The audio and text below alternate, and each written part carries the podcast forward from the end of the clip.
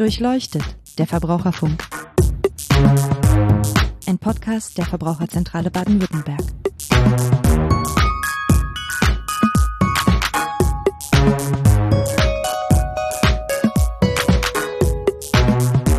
Hallo, herzlich willkommen zu Durchleuchtet, der Verbraucherfunk, dem Podcast der Verbraucherzentrale Baden-Württemberg.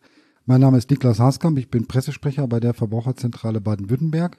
Heute soll es mal wieder um das Thema Energie gehen. Energiekosten beschäftigen, glaube ich, gerade viele Menschen, viele Haushalte, weil seit ähm, schon Ende letzten Jahres die Energiekosten kontinuierlich angestiegen sind. Wir haben das mal zum Anlass genommen, heute eine Folge zu machen ähm, mit ein paar Energiespartipps, also mal darüber zu sprechen, was verbraucht eigentlich viel Energie, wo kann man am meisten Energie einsparen und dafür bin ich ähm, heute mal nicht in der Verbraucherzentrale, sondern zu Gast in der Agentur für Klimaschutz des Kreises Tübingen in Tübingen und kann gleich sprechen mit Ulrich Kemmler, der hier als Energieberater für die Agentur und auch für die Verbraucherzentrale Baden-Württemberg arbeitet. Hallo, Herr Kemmler. Guten Tag, Herr Haaskamp. Fangen wir vielleicht mal an zu gucken, wo sind denn am Ende für mich als Verbraucher die Kosten tatsächlich am höchsten? Also es kommt stark darauf an, in was ein Gebäude man legt. Also wenn die meisten Leute leben ja in einem Altbau, also sagen wir mal vor 1995 gebaut oder noch älter. Und dann ist es so, dass da eigentlich die Heizkosten mit die höchsten sind. Vor allem, wir haben in Deutschland einen sehr, sehr starken Sanierungsstau. Es müsste sehr viel gemacht werden. Und da ist es so, dass an der Menge an, an Energie, die benötigt wird, macht der Stromverbrauch gerade mal 12 Prozent aus, also in Kilowattstunden gerechnet. Und der Rest, die 87 Prozent, wird durch Warmwasser und durch Heizung definiert. Also am meisten Energie verbraucht die Heizung und zwar Warmwasser. Also das bedeutet, man müsste im Prinzip, wenn man Energie sparen möchte, tatsächlich bei der Heizung anfangen am besten. Genau, am besten fängt man bei Heizung an, da kann man am meisten machen. Klar, am Strom kann man auch viel machen, weil Strom einfach sehr, sehr wertvoll ist. Deshalb ist es auch so teuer im Vergleich zu, zu Heizung. Aber wie wir es gerade sehen, ja, die Heizkosten steigen auch. Also das heißt, ähm, man sollte nicht an einem sparen, man sollte an beiden Enden mehr oder weniger Energie einsparen. Okay, dann fangen wir mal mit den kleinen Dingen an irgendwie und äh, die liegen dann wahrscheinlich beim Strom. Ja, was kann ich da machen? Genau, beim Strom kann man relativ einfach was anfangen. Das beginnt beim Standby-Verbrauch. Wenn man ein TV oder ein Fernseher oder irgendwas ausschaltet, wenn da halt noch rotes Lämpchen leuchtet, dann ist es nicht aus. Bedeutet, er ist im Standby und verbraucht halt permanent weiter Strom. Das sind bei neuen Geräten circa acht Kilowattstunden, was es pro Jahr ausmacht. Das heißt, ein einzelnes Gerät ist nicht so schlimm, aber es ist dann die Summe an Geräten, die wirklich ähm, reinhauen. Und das über so einen Kippschalter kann man es relativ einfach machen, also Mehrfachsteckdosen mit Kippschaltern. Ähm, wenn man sowas nicht hat, einfach den Stecker aus der Steckdose ziehen, dann ist das Gerät stromfrei und das spart einfach Energie ein. Sinnvoll ist es auch, sich Zeitschaltuhren zuzulegen. Da kann man einfach programmieren, wann ist man da, wann ist man nicht da. So kann man auch ja verhindern, dass man es vergisst bei wirklich festen Nutzungszeiten von einzelnen Geräten. Und natürlich, was ganz, ganz einfach geht, Lampen umrüsten. LEDs ist das Beste, was man machen kann. Mittlerweile gibt es eigentlich für fast jeden Anschluss einen LED-Ersatz. Also LED-Lampen, das sind jetzt die ganz aktuellen. Davor gab es ja noch diese Zwischenstufe. Wenn ich jetzt mal bei mir zu Hause nachgucken will, woran erkenne ich das? Was für eine Lampe ich da jetzt oder mhm. was für eine Birne ich da jetzt gerade benutze? Genau.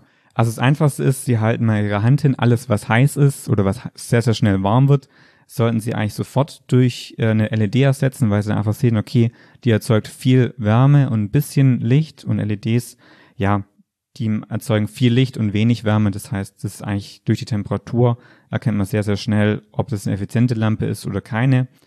Ähm, Leuchtstoffröhren oder Energiesparlampen, bei denen kann man erkennen, indem sie langsam hell werden, ob sie, also wenn sie nur langsam hell wird und nach erst nach einer Minute oder sowas die volle Leuchtstärke erreicht, dann ist es eine Energiesparlampe ich denke mal, Leuchtstoffröhren kennt wahrscheinlich jeder, das sind die, die kurz brauchen, bis sie hell sind, wo es ab und zu mal ein bisschen flackert. So kann man unterscheiden, was man hat und für alles gibt es eigentlich schon LED-Ersatz. Also das heißt, LEDs sind die neueren und die Energiesparlampen, das sind sozusagen die Vorgänger noch, oder? Genau, exakt. Die Energiesparlampen, das sind quasi das Vorgängermodell. Und sollte ich denn dann auch, wenn ich so Energiesparlampen habe und die leuchten noch, die austauschen, lohnt sich das oder lieber warten, bis sie kaputt sind? Bei Energiesparlampen kann man wirklich einfach nur warten, bis sie kaputt sind, da lohnt sich nicht. Alles, was heiß wird, das sollte man austauschen. Bei Leuchtstoffröhren, also die großen langen, muss man, ist es kommt darauf an, wie oft die benutzt werden. Wenn sie beispielsweise eine Kellerbeleuchtung haben, können sie drin lassen. Das, das läuft nicht oft, das macht nicht so viel aus, aber wenn sie irgendeine Küche oder wo man viel wirklich isst, da macht es Sinn, die auch im Betrieb umzurüsten, Was man bei Leuchtstoffröhren beachten muss, ähm, die haben quasi so ein Vorschaltgerät, das brauchen LED-Leuchten nicht mehr und die sollte man auch mit austauschen. Man kann es selber machen, man muss halt nur aufpassen, dass die Sicherung draußen sind, aber am besten ist es, wenn man einen Elektriker beauftragt. Aber es geht auch in Eigenleistung. Einfach einen Handwerker oder den Fachhandel fragen, wie man, auf was man da achten muss. Das bezieht sich jetzt auf die Leuchtstoffröhren. Genau, ja? das bezieht sich auf die Leuchtstoffröhren.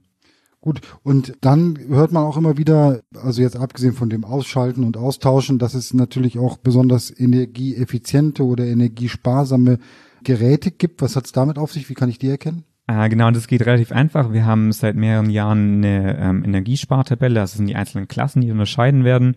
Und da ist es einfach wichtig, auf die effizientesten Klassen zu gehen. Das fängt beim Kühlschrank an, beim Gefrierschrank, beim Waschmaschinen und Trockner. Überall gibt es die Energiesparklassen. Seit März 21 gibt es neue Klassen. Ähm, auch da muss man natürlich darauf achten, dass man hier die B- und C-Klasse kauft. Das sind aktuell das Beste, was im Markt gibt. Alles, was unter E oder F ist, sollte man eigentlich vermeiden, da die einfach im Betrieb sehr, sehr viel Strom kosten. Ich habe es mal für einen Kühlschrank ausgerechnet. Ähm, eine Klasse F braucht über 15 Jahre Laufzeit irgendwo 500 Euro Investitions-, also Investitions- und Betriebskosten. Bei einer Klasse B äh, sind es irgendwo bei 350 Euro. Also man muss auch wirklich, also man sieht einfach, das spart über lange Zeit hinweg Geld. Und da kann es auch sinnvoll sein, über eine Ratenzahlung zu gehen, wenn man nicht das Geld auf einmal hat für die Mehrinvestition in die höhere Klasse. Das heißt, das müsste man sich genauer anschauen, eventuell dann auch Beratung suchen oder sowas, damit man das mal durchrechnen kann, ob sich's lohnt oder nicht, ja?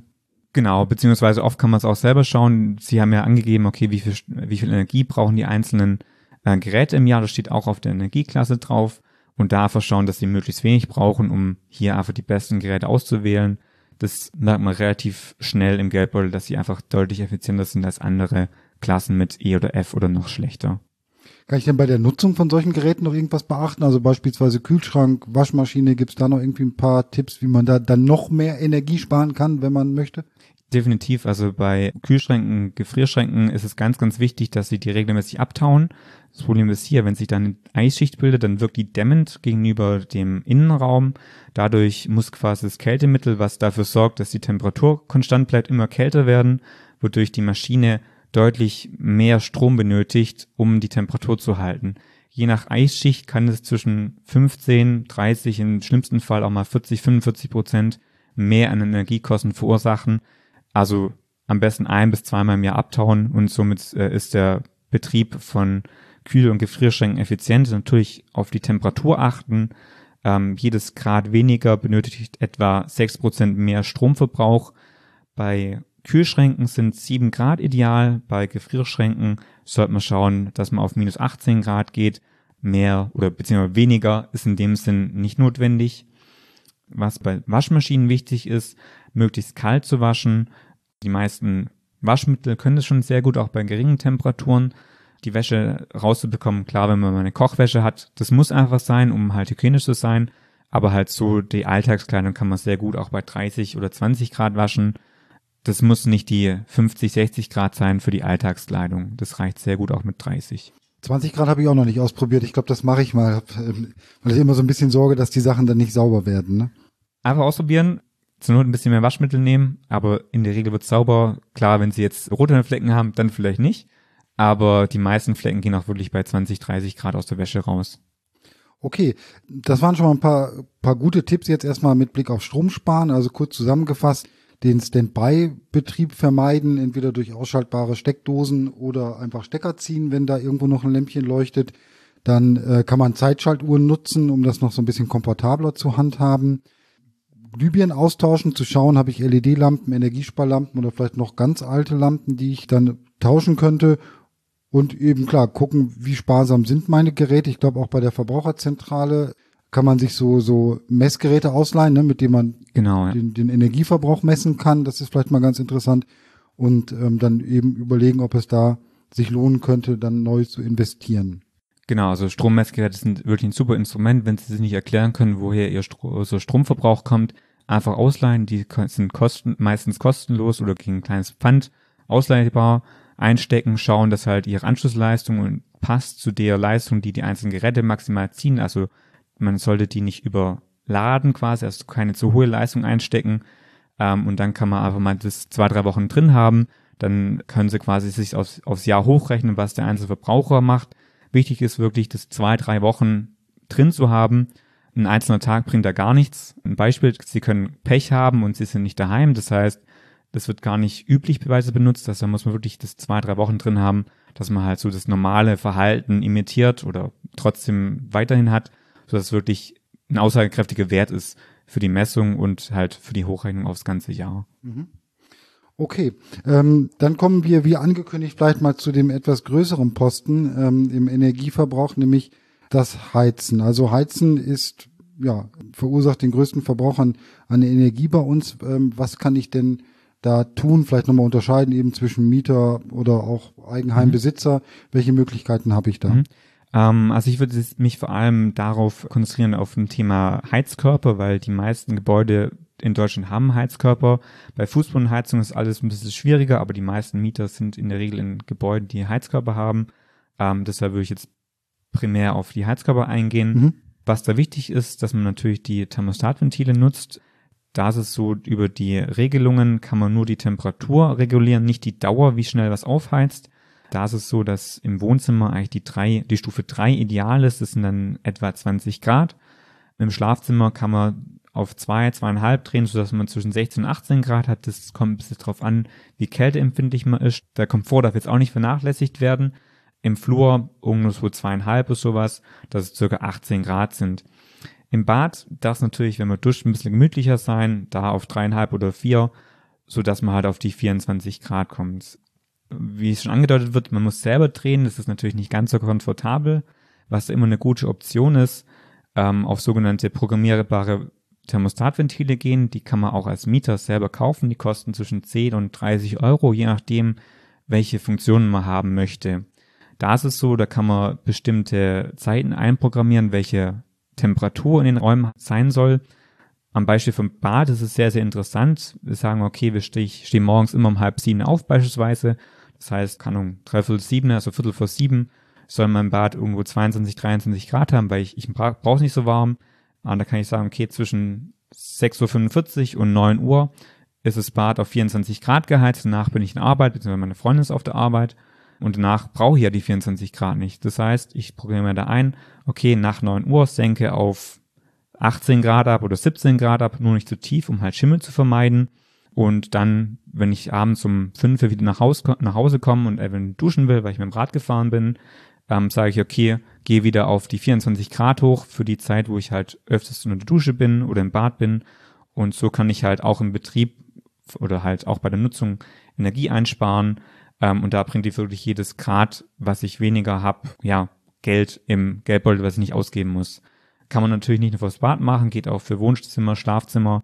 Ich persönlich finde die super und es kann eigentlich jeder nachrüsten. Und ja, weniger als 16 Grad würde ich vermeiden um wie gesagt äh, Schimmel vorzubeugen. Ähm, kurz zum Nachrüsten. Ähm, ich bin jetzt auch kein Handwerker, habe das auch schon mal gemacht, ist glaube ich gar nicht so schwer. Ne? Thermostatventil austauschen kann jeder oder? Genau, das kann jeder. Da gibt's auch von der VZ NRW super Videos auf, auf YouTube, wie das Ganze funktioniert. Da gibt's meistens die Bajonettverschlüsse, das geht ganz einfach, da braucht man gar kein Werkzeug dazu. Kann man einfach nur drehen und abziehen. Sonst gibt's halt oft mit so einem Sechskant äh, was man ausdrehen kann oder halt ganz normal mit dem ähm, Schraubenzieher mit so einem Sicherungsring, äh, wo man dem einfach lose schraubt. Dann kommt der Kopf ab, dann sieht man quasi das Ventil an sich, da kann auch kein Wasser austreten, das ist dicht und dann wird einfach auf das Ventil der Thermostatkopf geschraubt. Manchmal muss man schauen, ob man dann einen Adapter braucht. Das ist aber auch für vier fünf Euro zu haben. Und das kann eigentlich jeder machen. Und der Vorteil ist halt, das können auch Mieter machen. Sie machen ja nichts an der Einrichtung an sich, sondern es ist einfach nur eine Nachrüstung und es kann ganz, ganz schnell, kann quasi das alte Thermostatventil wieder eingebaut werden, so dass es für alle was ist und ist aus meiner Sicht eine gute Option, um Energie einzusparen und nicht äh, im Kalten zu sitzen. Und wenn man Spaß dran hat, dann gibt's die Dinge auch sogar in vernetzt, ja, dass ich dann noch so ein bisschen über den Computer da steuern kann oder. Genau, das gibt's auch. Das sind halt eher die 40 Euro Geräte, aber wenn jemand technikaffin ist oder wenn jemand da Lust drauf hat, kann man es natürlich auch kaufen. Das ist natürlich super, wenn man sagt, okay, ich habe meine App, äh, die sind mit meinem WLAN vernetzt und ich bin halt mal später daheim oder länger im Geschäft. Und dann kann ich einfach sagen, okay, ich fahre jetzt nach Hause, Heizung geht an und dann habe ich schön warm, wenn ich nach Hause komme. Und ganz moderne haben auch so Fenstererkenner, dass sie quasi erkennen können, okay, mein Fenster geht auf und ich die schalten automatisch ab. dass ich nicht selber runterdrehen muss. Also da kann man wirklich ganz, ganz viel machen und ist alles auch für Mieter nachrüstbar.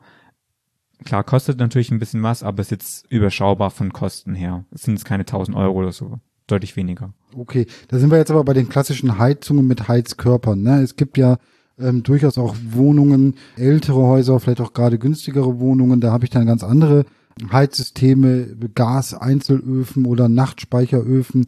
Die verbrauchen dann mehr Energie. Da funktioniert das mit den Tipps, die wir gerade hatten, nicht so gut, oder? Nee, da muss man sagen, das funktioniert leider nicht so gut. Ähm, Nachtspeicheröfen oder wie Sie sagen, die Gaseinzelöfen, die sind einfach Stand 1980 oder noch älter und meines Wissens nach gibt es da jetzt nicht so viel. Das sind einfach Energiesünden, die die vorherigen Generationen gemacht haben. Als Mieter kann man eigentlich nur darauf hinwirken, dass ein wasserbasiertes Heizungssystem eingebaut wird. Aber abgesehen von weniger Raumtemperatur sind bei Nachtspeicheröfen oder bei Gaseinzelöfen leider keine wirklichen Einsparungen möglich, einfach weil die Technik veraltet ist. Wir hatten vorhin kurz das Stichwort Schimmel. Das finde ich in dem Zusammenhang nochmal interessant, weil Sie hatten das angedeutet, wenn die Temperatur zu stark absinkt, dann habe ich ein Schimmelrisiko. Vielleicht nochmal so ganz kurz ein paar Tipps in dem Zusammenhang. Wie kann ich denn noch gegen Schimmel vorbeugen, wenn ich da jetzt schon dran bin? Mhm. Also Schimmel vorzubeugen, das Wichtigste, dass, dass man regelmäßig lüftet. Da empfiehlt man immer ähm, das Stoßlüften, also das heißt dreimal am Tag im Winter für fünf Minuten aufreißen, alle Fenster. Äh, idealerweise ist, wenn man eine Querlüftung schaffen kann, das heißt von einer Wohnungsseite zur anderen durchlüften kann. Da kann man innerhalb von fünf Minuten wirklich einmal den komplette, die komplette Luft austauschen lassen. Das ist natürlich ideal nicht, dann kühlen quasi auch die einzelnen Wände nicht ab und dann kann man nach fünf Minuten zumachen und dann heizen quasi auch die, die Wände die Luft wieder auf und so wird quasi am energieeffizienten gelüftet. Genau. Und wichtig ist, nicht über 60 Grad Luftfeuchtigkeit zu haben. Da kann man einfach Hygrometer aufstellen, also Feuchtigkeitsmessgeräte und da entweder dann halt dreimal am Tag oder halt nach Bedarf, wenn man Uni Wäsche trocknet oder sowas. Genau, wer sich für das Thema Schimmel noch äh, genauer interessiert, wir haben auch mal eine ganze Podcast-Folge dazu gemacht, wie Schimmel entsteht, wie man Schimmel vermeiden kann. Da können Sie dann gerne auch noch mal reinhören. Jetzt haben wir viel über Strom und Heizung gesprochen. Dann fällt mir noch Wasser beziehungsweise warmes Wasser ein. Das kostet ja auch ein bisschen Geld. Was lässt sich da machen? Ähm, ja, so Warmwasser ist relativ teuer. Da ist es so, wenn wir duschen, hat, haben die meisten alten Duschköpfe circa 15 Liter pro Minute als Durchlauf. Wenn man das jetzt mal hochrechnet auf 10 Minuten Duschen am Tag, kostet es irgendwo zwischen 1,50 Euro und 2 Euro. Das heißt, wenn jeder fünf Minuten kurzer duschen, kann es bei einer vierköpfigen Familie drei bis vier Euro am Tag sparen. Im, im Jahr sind es über 1000 Euro. Das heißt, es ist da wirklich entweder kurze duschen oder wenn das halt nicht gewünscht ist, zu schauen, dass man sich so Spararmaturen einbaut. Das heißt, dann duschen ist aber auf jeden Fall günstiger als baden, oder? Definitiv. Eine Badewanne hat 140, 180 Liter äh, die gefüllt werden müssen. Bei der Dusche sind es deutlich weniger. Also Duschen ist deutlich besser als Baden vom Wasserverbrauch her. Gibt es da noch irgendwelche Helfer, die man sich dann auch einfach installieren kann oder so, mit denen man da noch sparen kann? Ja, die gibt es. Ähm, hier muss man unterscheiden zwischen äh, Wasserhähnen und ganz normalen Duschköpfen. Bei den Wasserhähnen kann man sogenannte wassersparende Strahlregler einbauen. Das kann man auch sehr, sehr gut in Eigenleistung machen da kommt es darauf an, ob man so ein Außen- und Innengewinde hat. Das sieht man relativ einfach, indem man einfach mal den Kopf abschraubt. Und dann gibt's quasi so spezielle Armaturen, beziehungsweise die Strahlregel, die mischen quasi Luft und in den Wasserstrahl rein, wodurch in jedem einzelnen Wassertropfen weniger Wasser und mehr Luft drin ist, wodurch halt quasi beim gleichen Waschgefühl, sagen wir es mal so, weniger Wasser benötigt wird. So kann man auf sechs Liter pro Minute als beim, beim Wasserhahn runterkommen. Ähm, das lohnt sich wirklich und es geht auch sehr, sehr einfach, das in Eigenleistung zu machen. Bei den Duschköpfen gibt es sogenannte, ja, auch wassersparende Duschköpfe, ähm, vom Prinzip her genau gleich. Die mischen auch Luft in die Wassertropfen ein, wodurch dann einfach auch weniger Wasser drin ist. So kann man von den 15, 16 Liter pro Minute auf 9 Liter pro Minute runterkommen im Idealfall. Das sind etwa 30 bis 50 Prozent Wassereinsparung, je nachdem, was man halt davor hatte. Ganz, ganz wichtig ist aber, dass man den sogenannten Rebound-Effekt vermeidet. Das heißt, nicht länger duschen, weil man denkt, man braucht weniger Wasser. Trotzdem darauf achten, dass man möglichst kurz duscht und halt während Einseifen einfach das Wasser ausmachen. Man braucht es ja nicht. Genau. Das ist vor allem dann interessant, die, die Wasserspararmaturen, wenn man elektrische Wasserboiler oder sogenannte Durchlauferhitze hat. ähm, weil man da wirklich Stromkosten einsparen kann. Das Einzige, wo man darauf achten muss, die sind nicht für alle Wasserboiler oder Durchlauferhitzer geeignet. Ja, da muss man einfach aufpassen, dass ein sogenannter Wasserdruck ansteht. Das heißt, ähm, die müssen druckfest sein, die Boiler. Wenn man es selber nicht weiß, einen Fachmann fragen. Und dann, sobald Wasserdruck ansteigt, dann können erst die Wasserspararmaturen wirklich genutzt werden. Aus meiner Sicht ist es sinnvoll. Ich habe daheim auch einen und ich finde es super und ich merke jetzt keinen Unterschied zum vorherigen. Okay, Sie sind jetzt nun auch vom, vom Fach sozusagen, ne? und das leitet mich dann zur nächsten Frage über. Ähm, wir haben jetzt einen ziemlichen Rundumschlag gemacht über viele verschiedene Tipps und Einsparmöglichkeiten bei Strom, Heizung, Wasser. Gibt es denn auch die Möglichkeit, dass mal jemand zu mir nach Hause kommt, das mit mir durchspricht und sich das genau anguckt und mir dann ganz konkrete Tipps gibt? Ja, die Möglichkeit gibt's. Das ist der sogenannte Basischeck der Energieberater und der Verbraucherzentralen. Der ist für alle kostenlos. Da wird ein Termin telefonisch vereinbart. Ähm, man gibt einfach seine Kontaktdaten an und ähm, auf der Homepage der VZ kann man auch die entsprechende Telefonnummer rausfinden. Das Angebot gilt in ganz Baden-Württemberg. Nur kann es halt sein, weil wir aktuell sehr, sehr viele Anfragen haben, dass man mit einer bestimmten Wartezeit rechnen muss. Was man auch machen kann, ist erstmal eine Telefonbarung zu machen und halt, dass man erste Tipps hat und dann halt nach der Wartezeit den Vororttermin haben kann. Genau, die Infos dazu, also zu dem Angebot, das verlinken wir alles dann bei uns auf der Webseite. Was Sie natürlich noch alle tun können, Sie können diesen Podcast weiter verbreiten und die Infos streuen. Und ja, dann noch mal bei uns auf der Webseite nachgucken. Da ähm, haben wir dann alle Informationen zu dieser Folge und auch zu anderen Folgen auf der Seite www.vz-bw.de slash podcast verlinkt. Bei Fragen oder Anregungen schreiben Sie gerne E-Mail an online.vz-bw.de. Ja, ähm, Herr Kemmler, vielen Dank. Ich fand es sehr gut und aufschlussreich. Ich habe direkt ein bisschen was mitgenommen, was ich gleich zu Hause machen kann. Ja, sehr gerne. Freut mich, dass ich die Chance hatte, hier mit Ihnen den Podcast aufzunehmen. Ja, vielleicht war es ja nicht das letzte Mal. Also, ja, wie gesagt, alle Informationen bei uns auf der Webseite. Empfehlen Sie uns gerne weiter, bewerten Sie uns, geben Sie uns eine Rückmeldung, wenn es Ihnen gefallen hat und hören Sie das nächste Mal wieder rein. Tschüss, bis dann.